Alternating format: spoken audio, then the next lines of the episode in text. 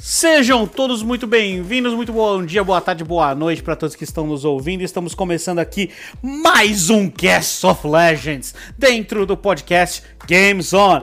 Este aqui, o programa de, Le de Runeterra, trazendo para você todas as novidades de todos os jogos da Riot. Aqui quem fala é o tiozão. E aqui quem vos fala é o Penta.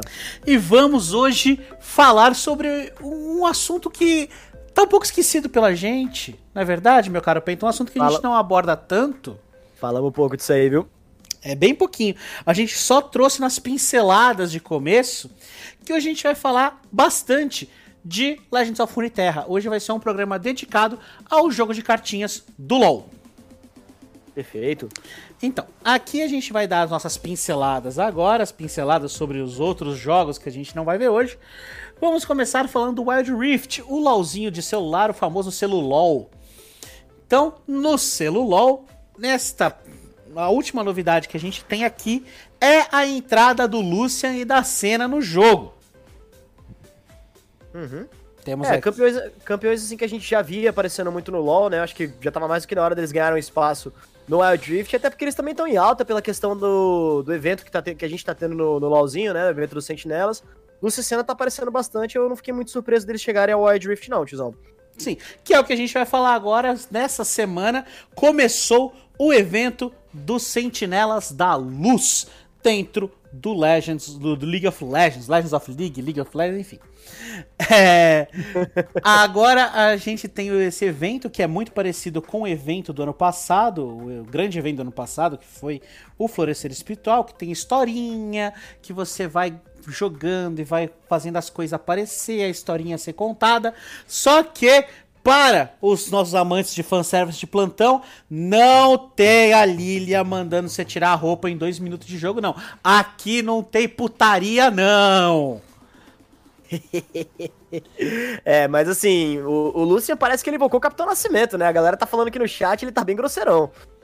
Sim, tá, tá agressivo, menino tá puto, que achou que você, que na história você fica na perspectiva de um recruta dos Sentinelas da Luz, e eu acho que ele viu você olhando feio pra cena, porque aquilo ali tá beirando ciúmes. É, beirando, beirando está sendo muito tranquilo, mas enfim. e agora, para falar do TFT, a gente tá nos momentos finais. São os últimos 10 dias, mais ou menos, que você, meu caro jogador de TFT que comprou o seu passe, tem para conseguir aqueles pontinhos, aquela reta final, conseguir todos os é, emotes que você queria, todos os ovos que você queria, inclusive os emotes de espátula que estão no final do passe. Então, esse é o seu momento, meu caro. Vai pro celular, vai pro PC pegue, farme os seus últimos pontos, porque você só tem 10 dias. Pois é, então corre aí. E outra coisa, tiozão, só pra fazer um parênteses rápido aqui, eu acho que algumas pessoas que vão ouvir já têm ciência disso, mas eu descobri que não é todo mundo que sabe que existe o TFT pra, pra celular. E é exatamente o mesmo TFT que você joga no computador, tá certo? Que, enfim, tem aquela questão da comodidade da tela. Mas se você fala assim, porra, eu tô no trabalho, eu não tô com meu computador perto, não tem como eu jogar, pega aquele celularzinho, foge pro banheiro, meu filho, vai jogar, vai correr pra ruxar espaço aí, que nove dias parece muito tempo, mas para quem joga TFT, pode não ser muita coisa, não. Não, ainda mais que TFT, dependendo da sua posição, são partidas mais longas, né? Então, é isso aí, o, o joguinho do celular. Agora a gente vai entrar no Legends of Runeterra. Vamos entrar no assunto de hoje. E o assunto de hoje são as novidades do jogo. Não é verdade? Uhum. A gente teve a entrada na semana passada, umas duas, três semanas atrás, é, a entrada do último, da última expansão que teve aí da, de Shurima, né? Que teve a expansão de Shurima, quando entrou o Azir, o Renekton, o Nasus. Uhum. E aí foi dividido em três partes, sempre assim. Os grandes pacotes de expansão são divididos em três partes. E aqui vai entrar a última, que é a Ascensão do Submundo. Que uhum. vão trazer as últimas cartas, vão trazer a última mecânica do, do jogo. E estão trazendo também três campeões que eu particularmente estou gostando muito. Hum. Porque um deles já foi meu main no LoLzinho, então ver ele no é, no lore e com uma mecânica gostosa de jogar, é, é um prazer à parte. Né? Que estamos falando aqui que é a entrada do Pike, do Echo e da Rek'Sai. Né? Que eram as regiões que estavam faltando, entre aspas, né? as regiões que estavam faltando campeões, que era o Pike representando Águas de Sentina, Rek'Sai em Shurima e o Echo por Piltover e Zaun. Sim, são cartas que estão vindo bem fortes, inclusive, né? Estão jogando no meta já, para vocês terem noção. Rek'Sai Pike é um deck que já apareceu aí, o Echo também tem uma mecânica muito bacana, e a gente vai estar tá detalhando para vocês logo mais. Exato, vamos começar aqui falando do Pike. O campeão Pike, a carta do Pike, né? Ele é uma carta do tipo espreitador, então ele é um campeão que tem tipo, né? Isso é muito importante. Ele é uma carta de custo 4, então 4 de mana, 2 barra 3, né? É uma carta que você pode pensar, ah, é fraquinho, é fraquinho. Calma, Padawan. Ele tem a mecânica nova. É uma carta que traz a mecânica nova que eu falei que era do tipo espreitador, porque existe a mecânica espreitar. Que é, começou a. que entrou junto com a ascensão do submundo. E agora, meu caro Penta, eu te pergunto, o que é espreitar? Ai, tiozão, essa eu vou deixar pra você responder, porque assim, quando você fala espreitar, eu começo a olhar pra trás, cara. Eu fico até meio sem graça de falar, mas eu vou deixar pra você espreitar uma mecânica que tá parecendo bem bacana, principalmente com Rek'Sai também, então, se você joga de deck espreitador, eu sugiro que você escute muito bem isso. Sim, e olha só, eu esqueci de um detalhe de falar antes, mas eu vou te falar agora. Você ia gostar bastante das decks de espreitar, por quê? Porque a animação de quando você espreita, aparece umas barbatanas de cima de tubarão em cima do seu deck. é, pelo jeito. Vou ter que começar a falar, vou ter que começar a jogar com o deck de espreitador, porque é o seguinte. É. Pra quem não sabe, eu, eu, eu, pro pessoal que tá me escutando, eu trabalho com tubarões, eu sou biólogo marinho, né? Então eu tenho essa pegada aí mesmo, mas, tiozão, responde pra mim uma coisa: o que, que é essa mecânica do espreitador? O espreitador é o seguinte: a partir do momento que você ataca com uma carta do tipo espreitador, é, você a carta. Desculpa, tossi aqui. Você hum. ataca normalmente no lore. Se uma carta que contém espreitar está no topo do seu deck, é a próxima carta que você vai comprar. Ela ativa o efeito de espreitar. E o que, que o espreitar faz? Ela dá mais um, mais zero globalmente a todas as cartas do tipo espreitador. Uhum. Ou seja, são cartas de custo baixo, de ataque inicial baixo, porém, ao longo do jogo, ela vai crescendo, ela vai bufando, o deck vai se bufando, e aí, em um determinado momento, você pode ter uma carta de custo 1 com 7, 8 de ataque. Uhum. Então é bem e forte. Olha, eu, e assim, aí que entra muito essa questão da, da mecânica do espreitar, do, do, do baralho do pai que jogar com a Rek'Sai. Porque a própria Rek'Sai, ela tem o espreitar e ela tem os tubarilhos, né? Tubarilho que é uma carta 1 2 que também tem o espreitar. Também tem a questão do, barba, do barbatelo rubro. Tem cartas assim, é muita coisa de espreitar e por isso que gera uma mecânica interessante, né, tiozão? Sim, e são cartas baratas. Então mesmo se você é, quiser, você pode encher a sua board muito fácil. Então um deck agro é muito forte. Mas vamos continuar falando do Pike aqui. É, além do espreitar, ele tem ataque rápido. Que é muito importante para ele. Uhum. Por quê? É, a partir do momento que você ataca com o Pike, né, tem o ataque rápido, tudo, para ele evoluir, os Pikes têm que ter causado 15 mais de dano. Então, ele começar a ganhar buff é importante, quando ele ataca, vai ganhando esse dano. Então é muito bom você ter um deck full espreitar. Mas quando o deck, o Pike espreita, ou seja, ele é a carta que está no topo, ele deixa de ser o Pike e se transforma em Morte das Profundezas. E o que o Morte das Profundezas faz? É uma carta, é um feitiço rápido. Então pode uhum. ser usado em resposta a a ataques inimigos ou é, também durante um, uma defesa que você não quer que sua criatura morra ou para entrar em campo normalmente. Então ele quando você joga, você uhum. escolhe um adversário. E aí o Pike entra golpeando essa carta. Mas não é aquele golpear que você tem da, da carta lá da Fiora, que é uma carta que bate na outra. Não. Só o que bate. Então é importante para você eliminar uma carta adversária e, e conjurar o Pike de novo na mesa. Uhum. Então é muito importante, é muito importante. E a partir do momento que você causou 15 mais de dano com o Pike, ele evolui, passa a ser uma 3/4 no seu status base, mas até aí você já vai ter espreitado, ele vai estar bem mais forte. E aqui vem a parte importante, que quando o Pike abate um adversário, ele ulta. A animação é exatamente a ultimate dele no LoL, que é aquele xizinho, ele ulta na carta mais fraca, golpeando ela. E se você mata, passa pro próximo, que passa pro próximo. E aí você tem um board clear praticamente de graça. Você só bate no que bateu, matou o primeiro, você limpa a mesa. Eu já, eu, eu já fiz isso. Eu tava jogando com o Pike no, no laboratório, que a gente vai entrar nesse ponto. Hum. Simplesmente, eu matei a carta mais forte lá e eu só fui vendo, tipo, tchau, tchau, tchau, tchau, tchau, tchau. Não sobrou nada na mesa do cara. Foi lindo demais de ver. É lindo demais de ver. é, então a carta poderosíssima é pra quem quer fazer um clear Clear Board, Tizão. Eu gostei muito da mecânica dele, principalmente com, com esse deck da Rek'Sai também, que tem muita coisa legal. Mas é um campeão que vem muito forte, é um campeão que mostrou muito potencial também. E assim, eu tô lendo os efeitos das, das cartas e, cara, realmente o, é um deckzinho problemático. Sim, a gente vai entrar com detalhes nele mais tarde. Mas vamos lá, meu caro, por favor, fale do Echo pra mim. Como está a, a nossa criança perdida de Zaun? Olha, para quem joga com Echo dentro do, do LoL e já achava que o campeão era broken, eu confesso a vocês que deixou ainda mais chato.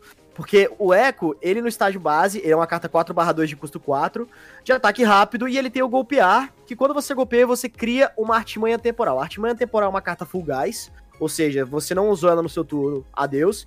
E no subir de nível dele, você tem o preview. Preview é aquela carta que você olha as três primeiras do seu baralho, me corrija se eu estiver errado, tiozão. Três quaisquer. Escolhe três quaisquer e você coloca a primeira no topo do deck, ou seja, você já, já começa a jogar com o seu baralho e começa a preparar para jogadas à medida que o jogo vai rolando. O Eco evoluído, você também tem a questão do, do ataque rápido, mas ao invés de ficar 4/2, ele fica 5/3, que condiz com a evolução. campeão bastante forte, campeão que vem com uma carta bem legal aí, e ele tá jogando muito no deck de Zillian. Tá jogando Zillian Echo, um deck que apareceu no meta, e a gente sabe também que essa mecânica é muito bacana quando a gente consegue invocar o Zillian, né, tiozão? Sim, só alguns detalhes aqui. Primeiro, que a artimanha temporal você prevê, ela coloca uhum. a carta no topo do deck e depois ela compra uma carta. Ou seja, você, além de prever, você compra a carta para si. É, uhum. e aí, quando ele evolui, em vez de criar uma artimanha temporal que é custo 1, ele cria uma artimanha temporal de custo 0. Então é muito importante para rodar o deck. E o próprio Zillian tem muitas cartas de prever. A uhum. base dele, os próprios, é, as próprias bombas relógio, as criaturas que vêm no deck de Zillian forçam é, você a prever muito. Então, ter o Zillian junto com o Echo acaba trazendo essa sinergia muito forte. Que o, e o Zillian, na minha opinião, tava perdidaço completamente perdida, assim. Era uma carta que veio na, segundo, na segunda leva, que para mim era uma merda, falando um português bem declarado. Zillian era um cocô. Não tinha um deck de Zillian que rodava, era deck meme 100%. Mas agora que veio o Echo, a gente. Ah, tava escondendo ouro, dona Riot. Agora eu consigo jogar com o meu velhinho barbudo aqui, o meu Papai Noel do tempo, de forma mais confortável. Com certeza, com certeza. E eu tô, eu tô analisando aqui o deck do, do, do Zillion com Echo. Sim, tem, uma, tem bastante seguidores que dão uma mecânica muito, muito, interessante. É isso que você falou, tiozão. Ele joga no Preveja. Ou seja, é um deck que tem uma rotação muito rápida. Dificilmente você vai ter uma zica nele, ou as cartas não vão vir, porque você sempre tem essa mecânica de eu quero. Se eu preciso de uma carta, é muito fácil achar ela no deck. E acredito que seja isso, tiozão. Eu acredito que seja um deck que não me surpreendeu estar no meta. E foi bom trazer o Zillion, né? Porque ficou aquela coisa, uai, vão lançar um campeão que tá ruim? Logo você, Riot, que lança, sempre que lança o campeão, o campeão ele vem broken? Peraí. Sim, mas agora a gente vai falar do último campeão que veio com a ascensão, que foi a Rek'Sai. A Rek'Sai, Esse aí é legal. ela vem 3 de mana, então ela é bem barata. Para um campeão 3/6 é muito barato ele ter 3, é, só 3 de custo. Mas quais são os. Você vai pensar, pera, tá muito forte isso aí. Não. Temos ônus. Não temos só bônus, né? Uhum. Aí ela tem espreitar, ela é uma espreitadora com espreitar. Ela não possui ataque rápido. Vamos lá, ela só espreita.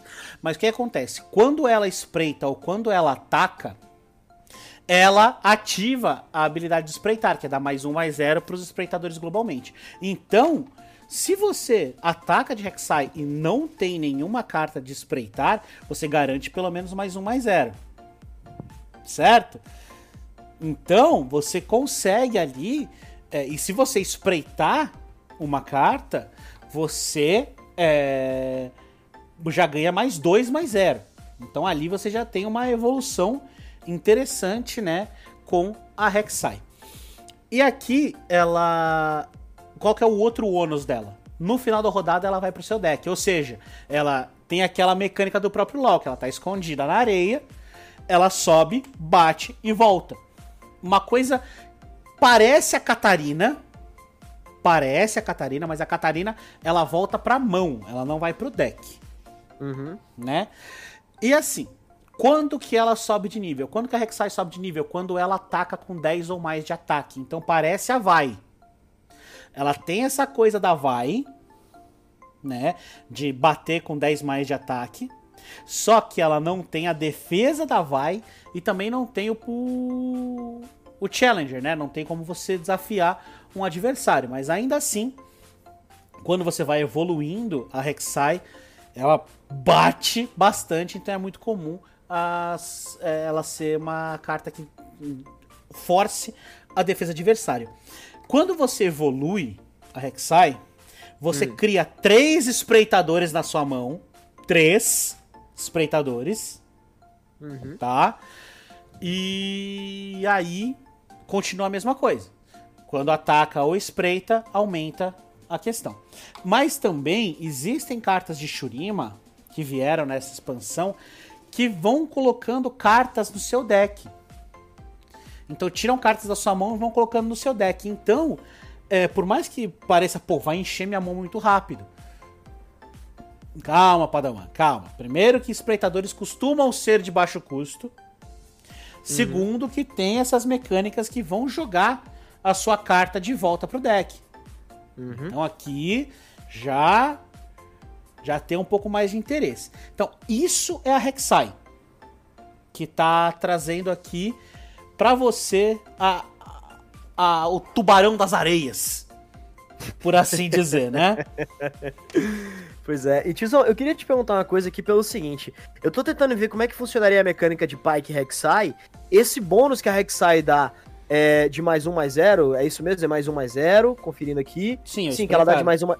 Quando ela dá o espreitar, ela comba com o ultimate do Pike, que é ela lá que ataca o inimigo no mais fraco, ou seja, a ultimate fica mais forte com esse bônus? Não, porque o Pike hum. ele golpeia, ele não ataca. A mecânica de espreitar é quando você ataca. Perfeito. Né? Importante Tem falar isso, né? Porque às vezes passa mensagem errada, às vezes a galera interpreta de um jeito assim, então sempre bom clarificar isso. Perfeito. Sim, não é que nem o Jarvan que quando ele entra em campo depois de upado, ele hum. puxa uma carta pra bater. Ele desafia hum. uma carta. Então é diferente. O pai que ele golpeia. Hum. É só isso. Interessante. E também, como a gente falou que o rei destruído veio no pro LoL pra botar pra fuder, por assim é dizer. Ele. A gente também tem no Legends of Runeterra, no lore, vai ter a entrada da ruína.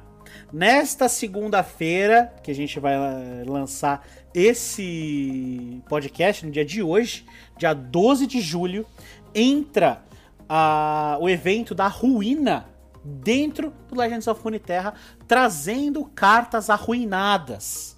Cartas que vão girar dentro desse universo do Viego contra os Sentinelas da Luz. Ser bem bacana, tô bem hypado com isso. tô olhando as cartas aqui enquanto a gente fala, tiozão, porque, cara, eu enxergo potencial para muita coisa aí, para muito deck que vai entrar no meta. Gostei muito do que o Viego trouxe, e claro, a ruína chegou, também chegou o Sentinelas, e aquele campeão que eu acredito que já tenha, a galera já esteja falando dele, que no lore, no LoL ele tá broke, mas eu achei que no lore também a galera não deixou em branco. E aí eu deixo para você, tiozão, quem é ele? Nosso novo Sentinela da Luz, o menino sem camisa, o Aladdin. o Aladdin pulador de corda.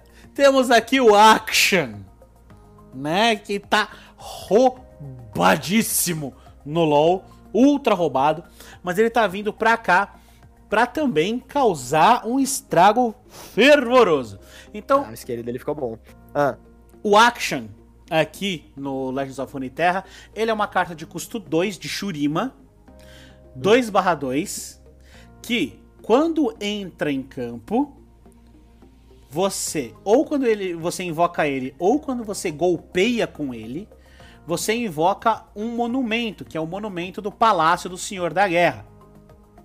Se o seu Palácio do Senhor da Guerra não for destruído por qualquer mecânica de destruir monumento que agora já tem aos baldes no lore, se você faz isso, ele avança uma, uma unidade de contagem do hum. do palácio. Sim. Certo? E é muito importante a contagem do palácio. Vamos lá. O que é que o palácio faz? O Palácio do Senhor da Guerra tem contagem 8. Então, por mais que ele entre por custo 1, ele só vai ser ativado ou oito rounds depois, ou com as mecânicas de avançar, né? Que tem o do próprio Akshan, que tem as cartas que avançam monumentos, né? É, ele demora um certo tempo para poder ser feito, uhum. né?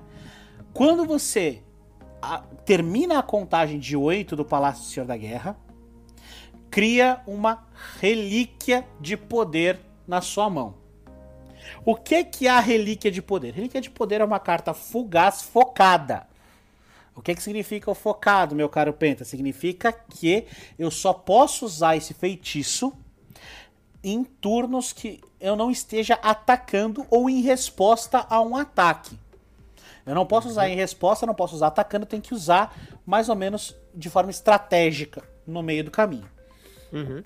E aqui ela tem a possibilidade de escolha um para três possibilidades. Né? Ah, uhum. esqueci de um detalhe do palácio, perdão. Que hum. toda vez que você alveja um aliado, ou seja, dá aquela magiazinha ou transforma um aliado seu em é, alvo de alguma habilidade ou magia sua, ele avança a contagem do palácio em um turno. Ou seja, dá para trazer o Palácio do Senhor da Guerra, tá assim, em dois turnos, dois, três turnos, dá para trazer ele tranquilo. Sim. Né? Mas o que, que a Relíquia de Poder faz? Quando a Relíquia de Poder vem, você pode prever e depois comprar um, ou seja, você gera uma artimanha temporal na sua mão, né? Uhum. Só que de graça, por assim dizer, porque a relíquia vem de custo zero. Sim. Ou você invoca um combatente de arenito, que o combatente de arenito é uma carta efêmera 5/2. Então tem a sua força, né? Ou ele dá mais um, mais zero a todos os aliados. Então Relíquia de Poder realmente tem um poder nela, né? E aí? Tiozão, só te cortar aqui um segundo, porque eu, eu, enxerguei um potencial muito bom dessa carta, que ela dá uma flexibilidade muito boa pro deck em termos de resposta em momento de jogo. Ou seja, o combatente de arena, ele pode vir se você estiver muito atrás e você precisar atacar ou defender para segurar, ou se você tiver com espaço, se o oponente não tiver agressivando muito, o mais um mais zero, ele vira o scaling que a gente tá vendo aí que esse deck no late game, ele tá, tem potencial para ser bem forte. Sim. Fato. Hum. Concordo.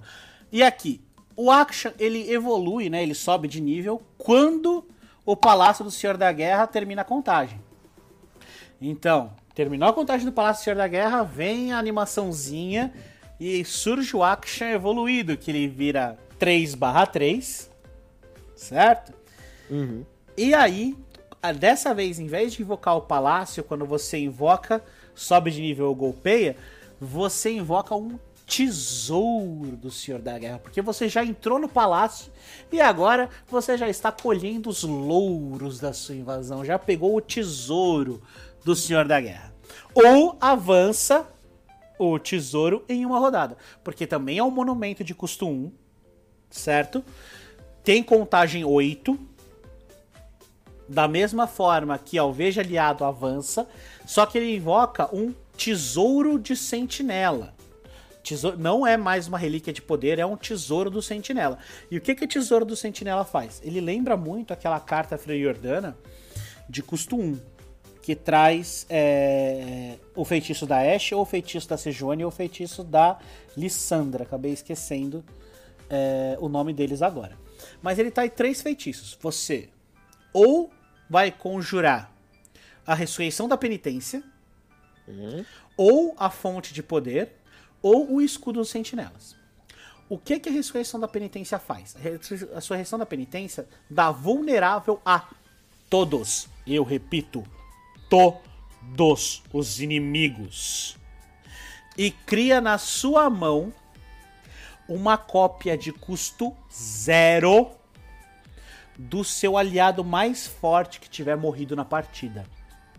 Cara, isso vai ser problemático. É Nossa. muito problemático, porque dependendo do que você comba aqui, se você combar o action com um deck pesado, por exemplo, o deck de Lissandra, que é, é meio difícil, a não ser que o adversário é, use um. um. um hum. executar, um assassinar, alguma coisa assim que mate o observador, você não vai conjurar o observador com essa carta. Mas você pode conjurar o, as cartas lá da, das relíquias que ela conjura, que é lá os 8 barra 8 atropelar. Que é sobre o pujar, desculpa, é mecânica de outro jogo atropelar. Enfim. Uhum. É, ele pode trazer uma 8 barra 8 sobre pujar a custo zero. Isso é muito forte. É, isso é muito forte, né? Então, e aí a gente tava, tava até comentando da questão da Alessandra também, né? Que podia ser uma opção. Sim, que é exatamente a criatura da Alessandra. Agora, vamos para a fonte de poder. A fonte de uhum. poder, ela faz você comprar duas cartas e as suas cartas custam um a menos na rodada, ou seja, ela acelera o seu a sua compra e acelera as cartas na sua mão. Uhum. Então é muito forte essa aqui, muito muito forte mesmo. E a gente uhum. tem também o escudo dos sentinelas, que dá mais dois, mais dois escudo de feitiço globalmente aos campeões. Ou seja, quando tá na mesa, quando tá na mão e quando tá no deck. Uhum. Então isso aqui é muito importante quando você tá. Você vê, o próprio Action, ele é uma 3/3. Você transforma ele numa 5/5 com escudo de feitiço. Que é muito importante para decks com. Se você está jogando contra é, Ilha das Sombras, por exemplo, que tem hum. muita eh, magia e habilidade de remoção, o escudo de feitiço é essencial. Exatamente. E tiozão, só fazendo um parênteses aqui, eu tô vendo esse potencial de itens, eu tô vendo tudo que esse, esse deck pode escalar. Então eu acho que na hora que ele lançar, talvez seja interessante combar ele com alguma coisa que tem um pouco mais de sustain, né? Porque assim, o Action, ele tem, ele não tem um atributo tão alto assim, 2/2, 3/3, não é exatamente aquele uau, vai segurar muita coisa. Então, de repente, combate esse deck com alguma coisa que consiga ganhar o tempo para ele poder estacar o Palácio do Senhor da Guerra e o Tesouro do Senhor da Guerra, seja interessante. O que, que você acha que pode estar tá vindo para combar com ele? Aqui a gente pode ter os decks de controle, aí você pode combar ele com Piltover, com, uhum. com Noxus por causa do controle de board. Eu pensei agora num ato meio louco de combate com Soraka. porque Soraka dá a cura, né, com o seu monumento da, da nascente, né? É, ela mesma cura bastante, então ela dá um sustain muito bom pro deck. Então é possível que a gente veja um Shurima Targon com ele, Shurima Piltover. Uhum. Numa coisa muito louca, um Shurima Freljord. Mas Freljord tá sendo uma das regiões mais fracas, na minha opinião, nesse, nesse meta atual. Uhum. Que são decks muito pesados. Então, a não ser que você tenha um controle muito bom de board, você não consegue trazer a Freyard de volta, já que o deck de Ash LeBlanc não é mais o mesmo. Com certeza, com certeza. Irelia também perdeu muito do seu potencial, mudando um pouco da região, com certeza. Então, é, eu acho que é um campeão que tem muito potencial, mas depende de muita coisa para poder escalar. Agora, é aquela história, escalou, conseguiu estacar os tesouros, você tem muita mecânica e muita opção de board para poder é, jogar com o que seu adversário tá propondo e conseguir ganhar a partida. Então eu gostei muito desse campeão, tiozão. Exatamente, mas agora falando em campeão, hum. por favor, nos conte como está vindo o e-boy favorito da Riot.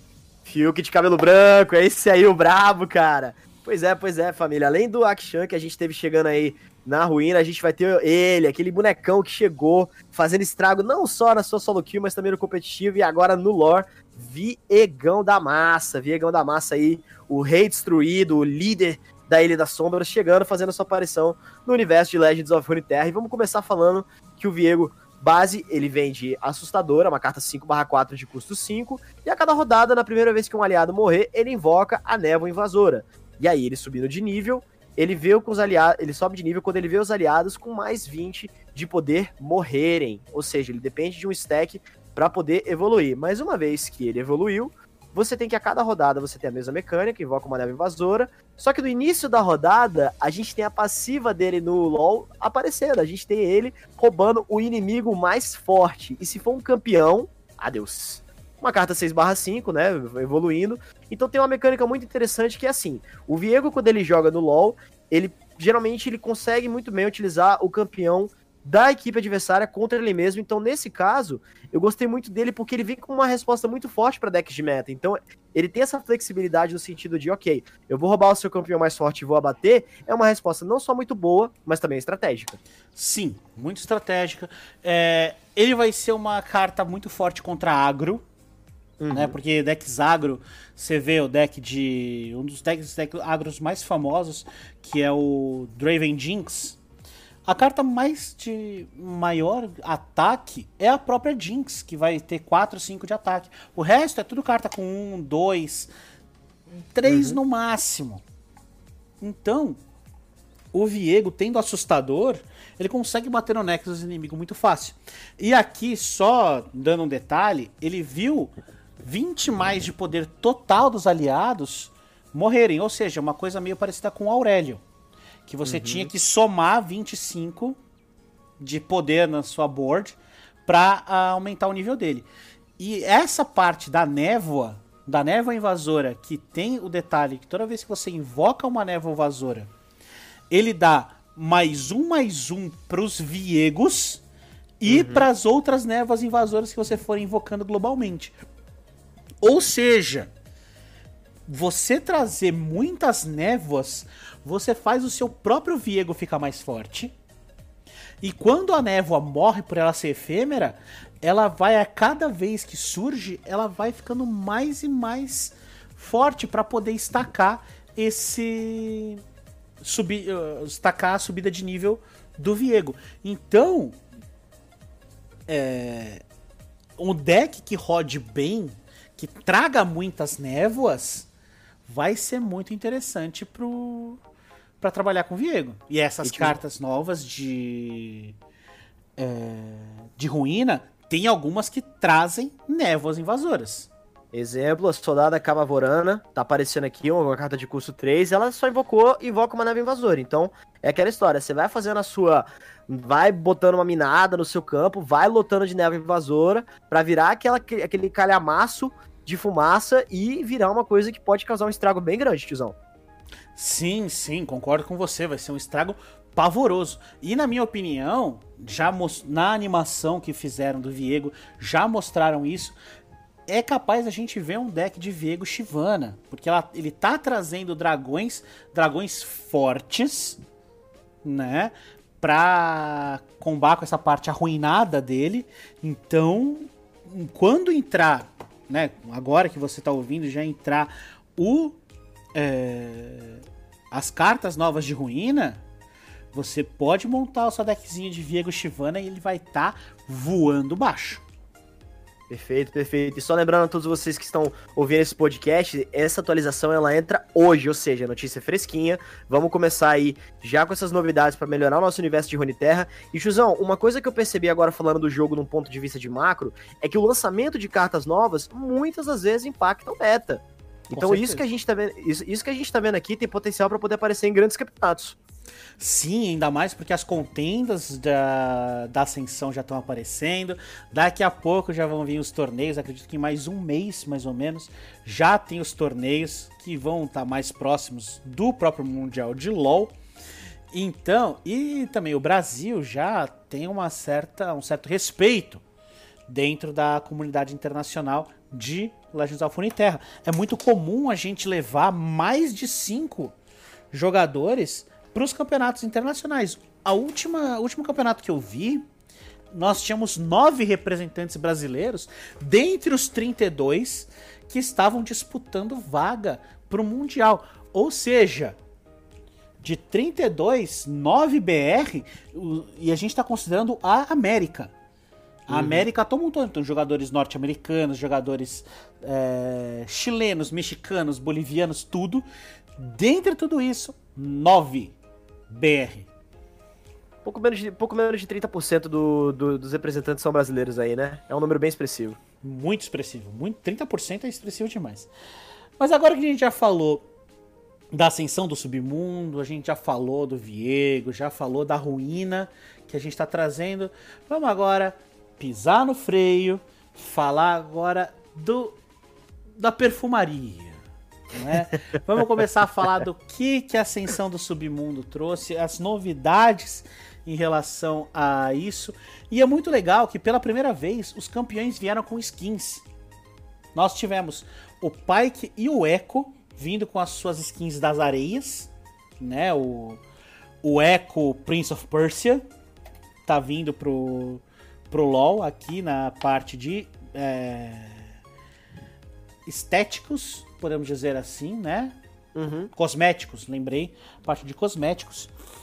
E a gente também tem dentro da, da ruína, eu até o presente momento consigo confirmar a entrada de Draven e Shivana.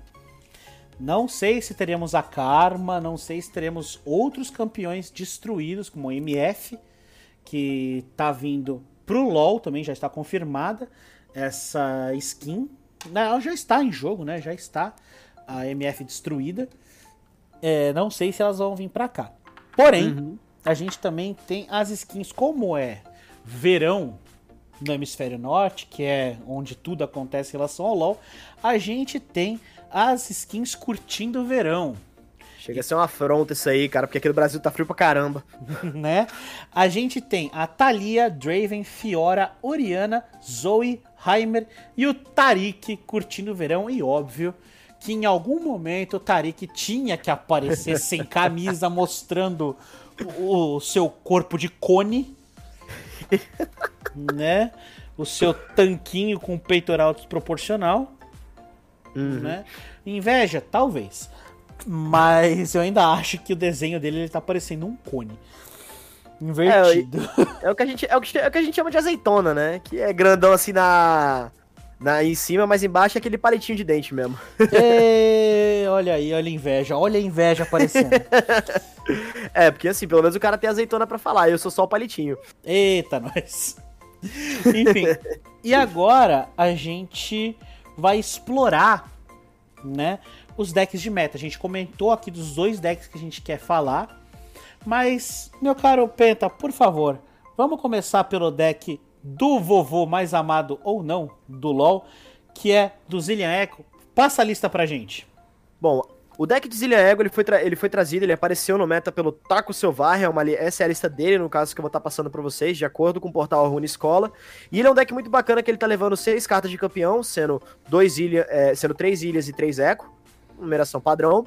São três monumentos, são dois, é, três preparativos ancestrais e três preservários. De seguidores nós temos 15, temos três declínios felino, temos três skatista engenhosa, aprendiz de, crono, uh, aprendiz de cronomante a gente tem três também, perfeccionista prática três cópias e para finalizar, pesquisadora de xenótipo com três cópias. Já que a gente chega chegando nos feitiços, a gente tem raio termogênico vindo com três cópias. Arte manha temporal, né? A carta que o Echo traz justamente com, com as suas habilidades, também temos três. Disparo místico, três. Pós-choque, três. E ritual de negação, três cópias. Na verdade, o pós-choque e o ritual são duas. Então aqui Sim, a verdade. gente tem um deck de Shurima Piltover de controle, por assim dizer, né? Muito interessante.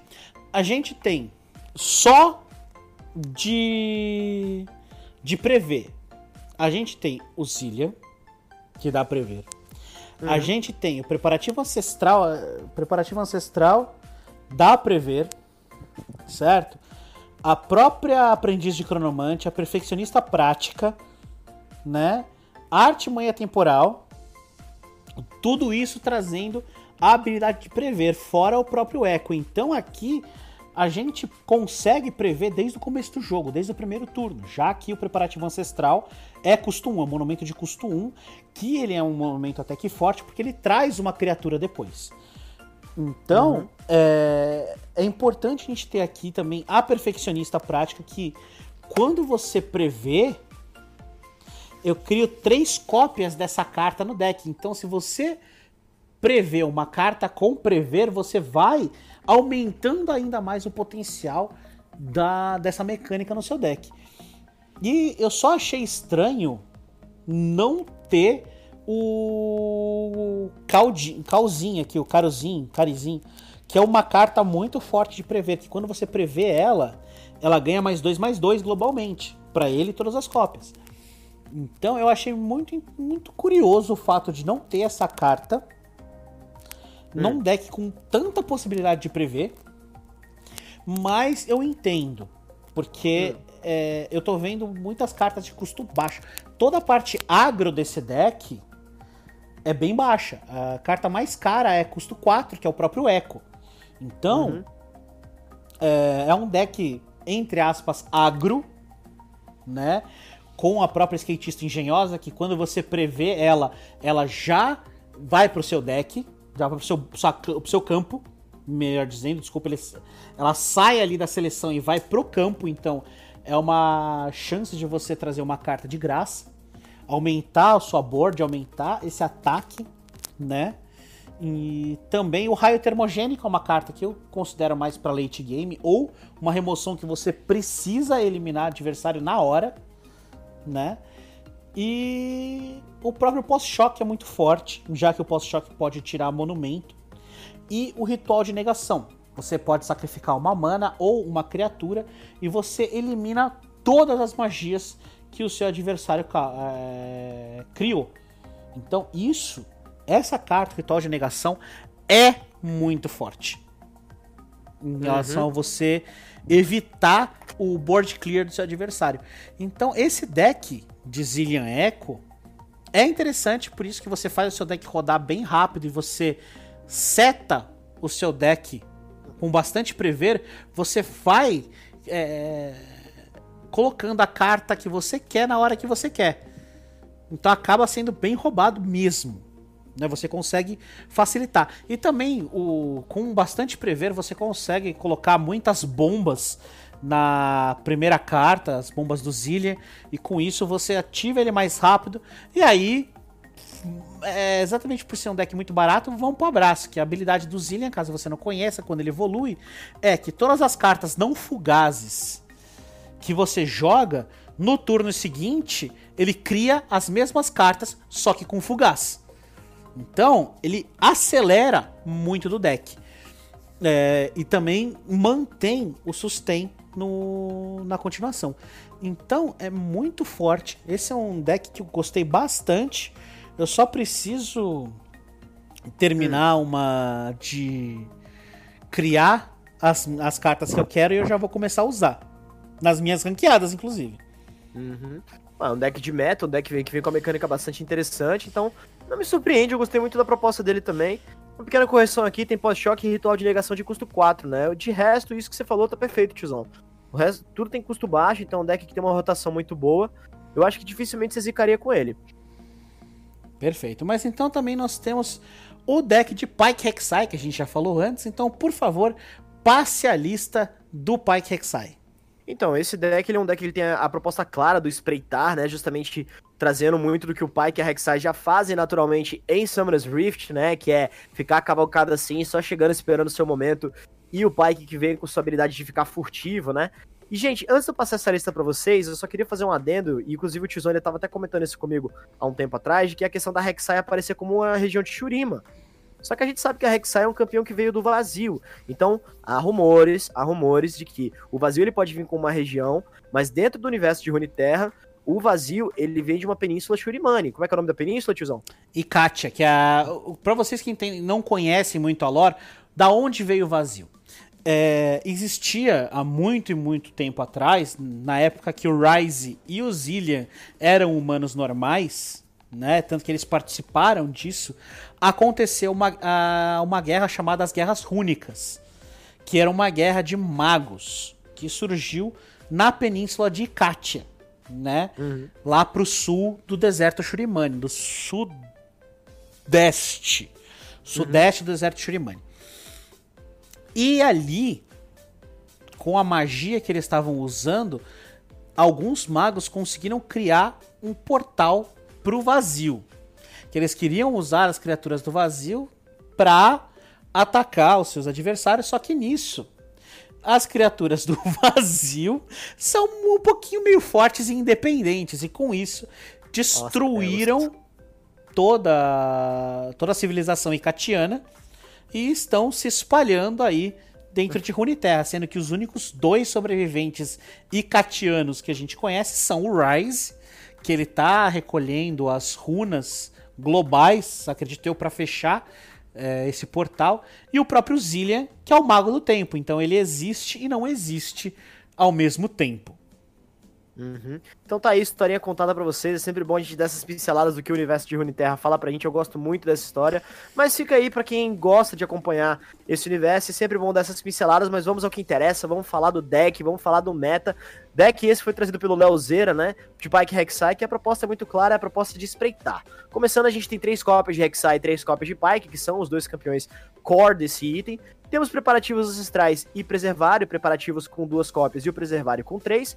De seguidores, todos eles são três cópias. A gente tem filhote de, de Zersai, acho que é Zersai, é. tá aqui. Temos o Tubarilho, aprendiz de Cronomante também, tá aparecendo aqui. Babatelho Rubro, Cardume de Afianhas e o Evocador de, de Zersai. Também tá aqui todos esses seguidores que eu citei agora com três cópias. Para finalizar os feitiços, são 11 cópias de feitiço. Temos o Presságio Voraz aí de custo zero com três cópias. Pedra Esculpida, custo 1, três cópias. Convocação de Bando, três cópias. E finalizando, duas cópias de Espeto de Osso. Muito importante a gente ter aqui que a gente tem três cartas com Prever. Que é o Preparativo Ancestral, o Evocador Zersai e o Aprendiz de Cronomante. Por que, que o Prever é importante nesse deck?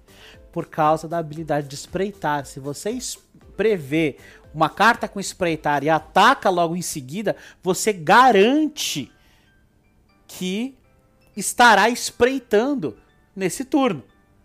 Não é? Então é muito importante você ter essas cartas com prever que podem deixar o seu deck muito mais forte. E eu acho interessante a presença da Pedra Esculpida aqui, que é uma carta que, caso você tenha invocado um monumento, ela dá mais 3, mais 1 para um aliado. É... Isso para combar com a Rek'Sai é muito importante. Porque já que a Rek'Sai precisa evoluir quando tem 10 mais de ataque, se você no primeiro turno colocou o preparativo ancestral, você já está ativando a pedra esculpida. Então você já está dando mais 3 de ataque para Rek'Sai. Isso pode ser muito forte. E também tem o Preservário, que acelera o seu deck. E o Espeto de Osso é uma carta muito interessante, porque o Espeto de Osso é uma carta de custo 2, que quando você joga ela, você escolhe um aliado para golpear um inimigo. E depois que isso acontece, ele vai para o topo do seu deck. Então, de novo, você força uma situação de espreitar. Então, é, é um deck que roda muito bem, que gira muito bem a habilidade de espreitar, né, com cartas de custo baixo. Uhum. E por isso que ele tá assim por onde você passa, você, dependendo do elo que você tá, principalmente quem tá querendo farmar de baixo, é só Pike Rek'Sai. Da mesma forma que teve a onda do Azirelia, né? Que agora teve o seu nerf tanto na Irelia quanto no Azir, que inviabilizou o deck, em função da resposta do Paikexai, né? Uhum. É, é a mesma coisa. Quanto mais cedo eu conseguir bufar minhas cartas, melhor. Então, um deck que tem uma velocidade muito boa, é um deck rápido, né? Então, assim, pela proposta que ele trouxe desse combo de cartas, não me surpreende ele aparecer no meta, não, tiozão. Não, tanto que assim, você joga com um deck desse, se você não matar o seu adversário antes do turno 6, ou no turno 6, hum. é porque ele tá com um deck de controle muito bom e aí ele vai dar. Ele vai passar você, ele vai vencer você. Mas esse é um deck para vencer antes do turno 6. Turno 5, você já tá com um cara com 3 de vida. Uhum. Né? Bom. Então eu acho que é isso que nós temos para hoje, não é verdade? Mais alguma coisa que você queira comentar, meu caro Penta? Eu acho que, assim, eu tô muito, eu tô muito feliz de ver esses decks aparecendo no meta. Eu, eu acho que o dessas mecânicas que a gente falou dos campeões novos, do Action e do Viego, eles devem aparecer com os campeões que você muito bem citou. O Viego aparecendo com a Shivana e o, e o Akshan combando com alguma coisa que consiga segurar ele, quem sabe até a própria Soraka que você falou, né? Então vamos ver com o que, que eles vão trazer aí. Provavelmente vão aparecer no meta sim. Lembrando que o lançamento deles vai acontecer hoje, então notícia fresquinha. E para você que nos acompanha aqui no Cast of Legends, a gente vai começar a fazer o nosso podcast de uma forma um pouco mais constante, né, tiozão? A gente teve essa mancada aí de dar uma desaparecida, mas vamos começar a fazer isso toda quarta-feira. Então, quarta-feira a gente já vai ter o próximo episódio, né, tiozão? A gente vai falar do quê? Não, quarta-feira a gente vai gravar, então é capaz da gente ter as nossas. É, lançar hum. entre quinta e sexta-feira. Ah, então, perfeito. toda semana, entre quinta e sexta, já vai ter mais um episódio. E dando spoiler do próximo episódio, a gente vai falar sobre uma, uma mudança drástica. Mudança drástica hum. no TFT. Isso vai ser legal, cara. Vai ser muito legal. Então, meus caros, eu vou ficando por aqui. Nós vamos ficando por aqui. Desejamos a vocês uma excelente noite, dia, tarde que você tiver. Não é verdade? E uhum. que vocês continuem conosco. Mais alguma coisa, Penta? Sim, sim, sim. Eu acredito que assim, agora que a gente começou a virar caster, né? Nós somos casters da Liga GG. Então, quem quiser acompanhar o nosso trabalho fazendo narrações e comentários de League of Legends, acompanha a gente nas redes sociais. Tiozão, se quiser passar seu arroba aí, eu vou passar o meu, vai ser arroba Pentacaster. Então a gente vai estar tá passando as atualizações para vocês nesse Instagram aí, pra quando vocês quiserem ver narração, quiser ver jogo de alta qualidade na Liga GG. Então vamos seguindo, vamos acompanhando, tiozão. Eu terminei o que eu tinha para falar, você pode passar o seu arroba aí, eu tô mais do que feliz. Então, se você acompanha o Penta no Instagram, você acompanha a minha pessoa no Twitter, no arroba eSportsTiozão fazendo os casts, esse sim, toda quarta-feira a partir das 19 horas. Perfeito. Então, cola na Liga GG pela Twitch que você vai ver as jogadas mais maravilhosas do Tier 3 desse nosso Brasilzão. E nós vamos ficando por aqui, mas você não deixe de jogar porque The Game is on.